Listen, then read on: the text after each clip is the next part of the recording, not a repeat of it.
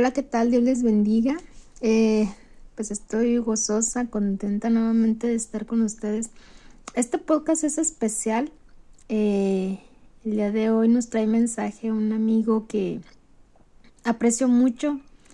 Él se encuentra o vive lejos de, de México, ¿verdad? Se encuentra en la República Dominicana, es donde él este, trabaja.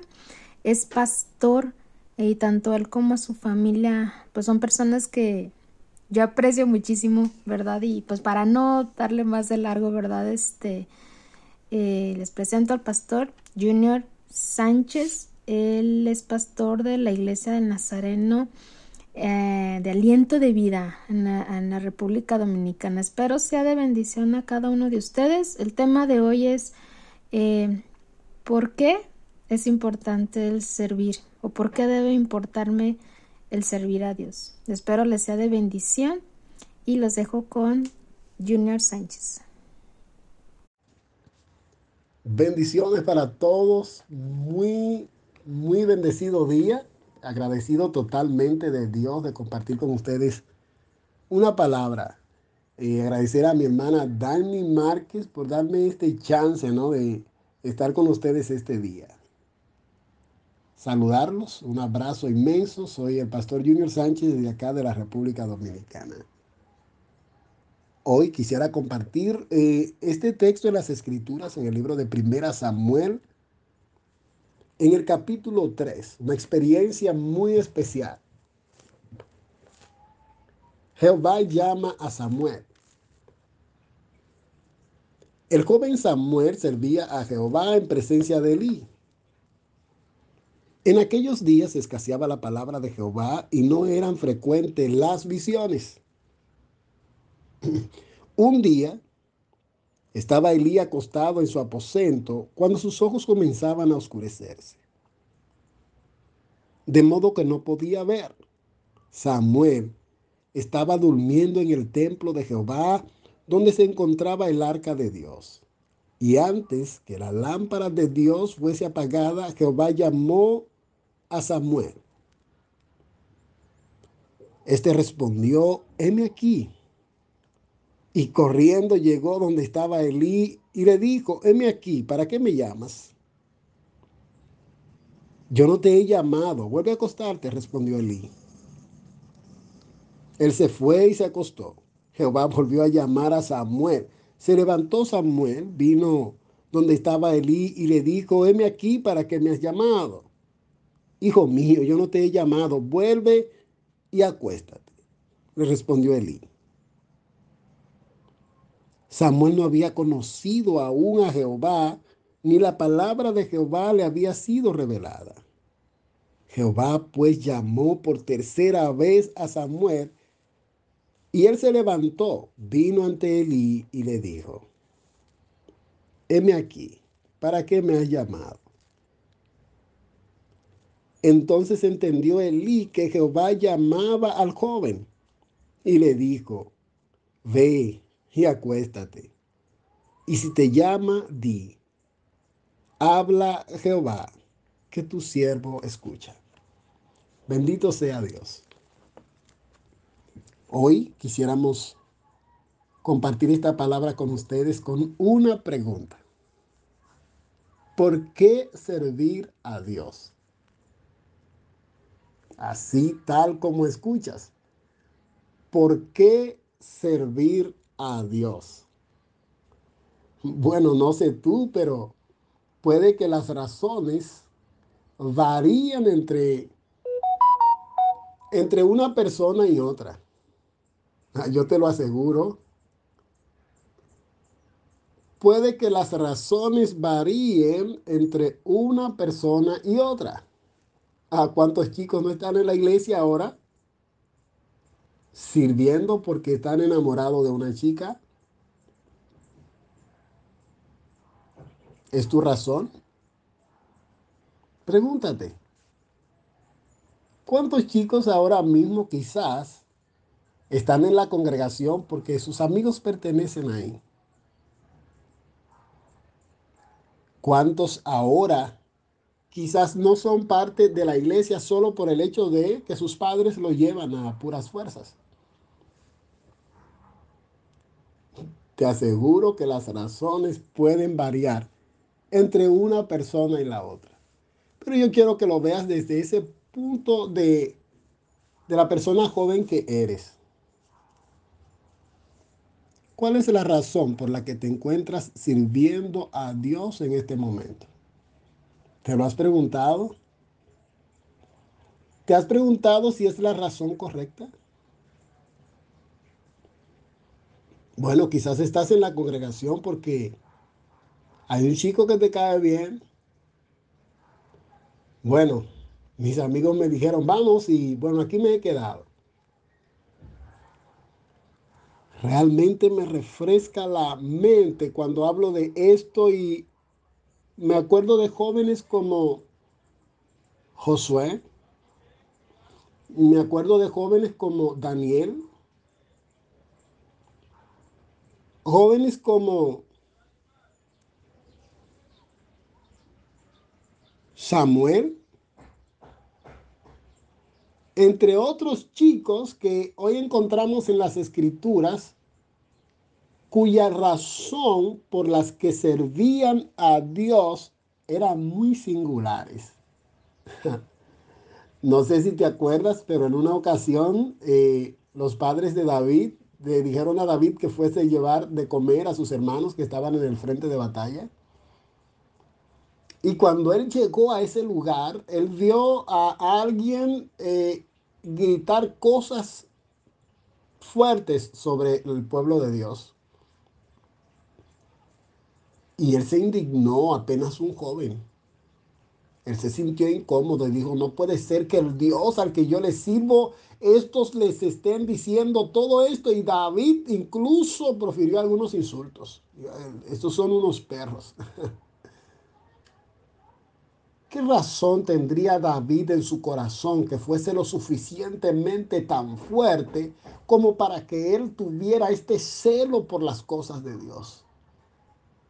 Eran fuertes realmente sus razones, a pesar de ser joven, como para él tener esta pasión por él. La escritura en el texto de Samuel dice, que en aquellos días no se estaba hablando mucho de Dios. No había ambiciones. El mover de Dios no era tan frecuente en ese momento de Samuel. Incluso el profeta Elí estaba viejo y apenas podía ver. Una parte importante de los oficios de la casa de Dios ahora estaban en manos de los hijos de Elí. Y no estaban haciendo las cosas bien. No estaban haciendo las cosas bien. Pero allí estaba un joven cuyas razones trascendían a sus propios deseos. Desde el vientre de su madre había sido marcado, había un propósito. Había una pasión que se le había inyectado desde muy adentro que representaban sus razones para servir a Dios con todo lo que tenía. Era tanto que vivía en la casa de Dios. Realmente a veces estamos en la iglesia y escuchamos al pastor decirnos, eh, hay que hacer esto, hay que hacer estas cosas, vamos a asistir a estos evangelismos, vamos a hacer estos trabajos sociales, vamos a hacer estos ajustes en el templo y a veces decimos, ¿a ah, cuánta insistencias del pastor? A veces el líder de los jóvenes viene y nos llama y nos dice, tenemos que ajustar estas cosas. Hay algunas actividades que ya no hacemos. No estamos viniendo a los tiempos de oración en la iglesia, no estamos yendo a las actividades. Tenemos que activarnos aquí, tenemos que hacer estas cosas y decimos, ¿cuánto insiste el líder de jóvenes? ¿Cuánto insiste el líder de jóvenes? Checa la experiencia de Samuel. A Samuel lo llaman esa voz que él no conoce muy bien y, y él se levanta y va donde el sacerdote le dice, eh, ¿me llamaste? Y el sacerdote le dice, yo no te llamé, ve acuéstate. Una vez. A una segunda vez escucha la voz que le dice Samuel. El joven se levanta por segunda vez, va a donde está el sumo sacerdote y le dice, Señor, tú me llamaste. Por segunda vez el sacerdote le dice, no, yo no te he llamado, ven y acuéstate.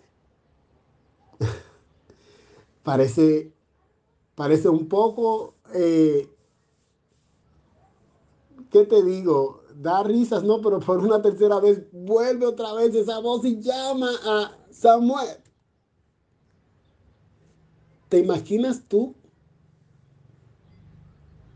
A las cuantas tú te enojas, a las cuantas tú te alteras y dices, pero tanto que llama, tanto que insiste, eh, tanta persistencia para que hagamos aquello, para que cambiemos.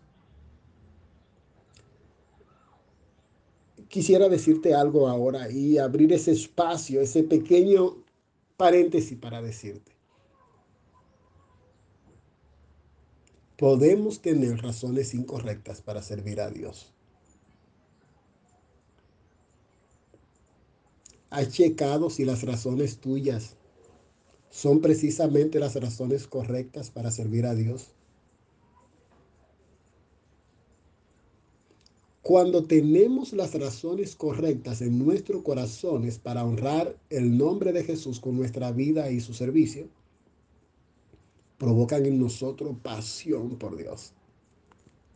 Provocan en nosotros pasión por servirlo. Y el deseo de hacerlo es tan, tan gratificante que no importa cuántas veces nos llamen, siempre vamos a responderme aquí, Señor. Habla que tu siervo escucha. El líder nos va a llamar varias veces, posiblemente por, el hecho de ser jóvenes, vamos a hacer con ímpetu, vamos a hacer con, eh, de manera a veces sin pensarlo mucho ciertas cosas. Y nos van a llamar la atención, nos van a decir, no, tienes que hacerlo de esta manera. Pero cuando en tu corazón están las razones correctas, más que alterarte, más que actuar de manera inapropiada, diráseme aquí, tu siervo, oye, ¿por qué servir a Dios? Yo voy a cerrar el paréntesis y te voy a llevar allá atrás, donde todavía se encuentran llamando a Samuel. Una tercera vez se había presentado delante de Eli, pero cuatro veces, una vez más allá en el templo, escucha otra vez esa voz que le dice, Samuel. Y él se da cuenta ya porque el, sacerdote le había explicado, mira, yo no te llamo. Y como no hay nadie más que tú en la casa de Dios, es a ti que te están llamando realmente, pero, pero no soy yo, es Dios que te llama. Bueno, no fueron realmente las palabras así que les dijo el sacerdote, pero eh, se deja entrever que ya había comprendido a Elí que Dios quería hablar con Samuel.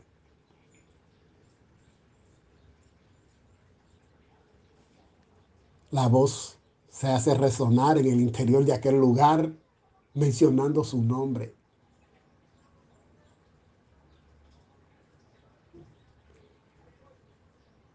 Señor, háblame que tu siervo oye. Creo que son las palabras más hermosas que pudieran salir de nuestros labios y muestran si en nuestras vidas está la razón adecuada por la que estamos sirviendo al Señor. Acá en la República Dominicana tenemos eh, una característica, somos muy dinámicos, somos eh, alegres, espontáneos, pero casi no nos gusta tanto que nos persistan. yo tengo la característica de ser persistente. Ah, no sé si por ser pastor, no sé si por, eh, por haber tenido la mayor parte de mi vida sirviendo al Señor. Pero cuando yo veo a mis jóvenes que quieren bajar la guardia, me doy cuenta de que muchas veces están usando las razones incorrectas en su corazón para servir a Dios. No servimos a Dios por, por nadie. Si mi amigo quiere servir a Dios o no quiere servir a Dios, ah, lo siento, pero él tiene sus razones. Pero mis razones no son él. Ella no es mi razón de servir a Dios. La razón de servir a Dios es la transformación que se provocó en mi corazón cuando yo tuve ese encuentro con Él. Él marcó mi vida y estableció una diferencia en antes y después. El día que respondí a su llamado y Él entró a mi vida y sacó todos los escombros que obstruían que mi vida fuera transformada y me hizo una nueva criatura, representaron una razón para yo servirle, que Él, siendo yo descuidado, siendo yo despreocupado por, por, las cosas de Dios, es más, sin conocerlo a Él, posiblemente hasta hablando mal de Él, Él muriera en la cruz por mí. Qué mejor razón que esa para yo entregarle mi vida a Él realmente. el día que sus manos fueron clavadas en el madero. El día en que él sacrificara incluso el amor de su propia familia y permitir ver a su madre sufrir por todo lo que él tuvo que pasar para salvarme a mí, ¿qué otra razón tuviera yo para servir a Dios? ¿Por qué debes servir tú a Dios? Te invito a que sirvas a Dios por lo que Él puede hacer en tu vida. Que sirvas a Dios porque es el único amigo verdadero que encontrarás. Nadie te amará como Él.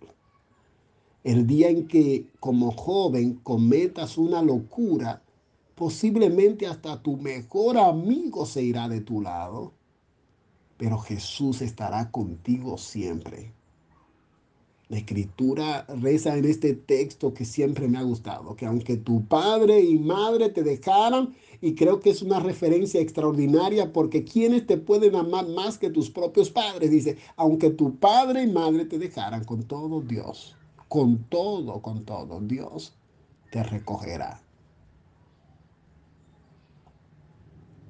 Dios no espera que tú cambies para amarte. Él te ama como eres. Sirve a Dios con todo tu corazón. Quiero cerrar con esta parte. Dice la escritura que un día los, eh, los, discípulos fueron donde el Señor y le dijeron, Señor, mira, la gente se está yendo, la gente se está yendo. Ciertamente Jesús estaba hablando unas palabras bien duras. Sí, Jesús estaba hablando unas palabras bien duras. Posiblemente el pastor te habla bonito, Posiblemente el líder te habla bonito para que no te sientas mal. Pero Jesús le decía a la gente como Juan, generación de víbora, le decía que venían detrás de él porque él le daba de comer. O sea, eh, prácticamente los insultaba. Y mucha gente ya no estaba aguantando todo esto y se estaba yendo. Pero aquí te voy a decir lo más hermoso. Mira, no importa lo que la gente diga, lo que la gente haga, lo que pase en la iglesia, cuando tus razones para servir a Dios son razones fuertes, en la iglesia podrás quedar tú y el pastor y el líder. Y no te apartarás de Dios nunca. Los discípulos le dijeron, Señor, la gente se está yendo. Jesús no les dijo una palabra bonita tampoco a ellos. Él les dijo, ¿ustedes también quieren irse con ellos? ¿Te imaginas? Alguien dijo, no Señor, no nos vamos a ir de tu lado, porque solo en ti hay palabras de vida eterna. En otro lugar no vas a encontrar nada de lo que Dios te va a dar en su casa. Tus amigos no tienen nada. No sirvas a Dios por pasión, eh, perdón, no sirvas a Dios por emoción, no sirvas a Dios por, por compañía de nadie, no sirvas a Dios por eh, porque esté cómodo o te sientes representado donde estás, no. Sirve a Dios porque solo en Él hay palabras que restauran tu vida y la vida de aquellos a quienes tú le pases la palabra de Dios. Dios te bendiga grande y ricamente. Espero en el Señor que esta palabra edifique tu vida así como ha edificado la mía. Que pueda ser bendecido. Un feliz resto de este día. Que la gracia y la misericordia de Dios les acompañen. Dios les bendiga. Estuvo con ustedes el pastor Junior Sánchez.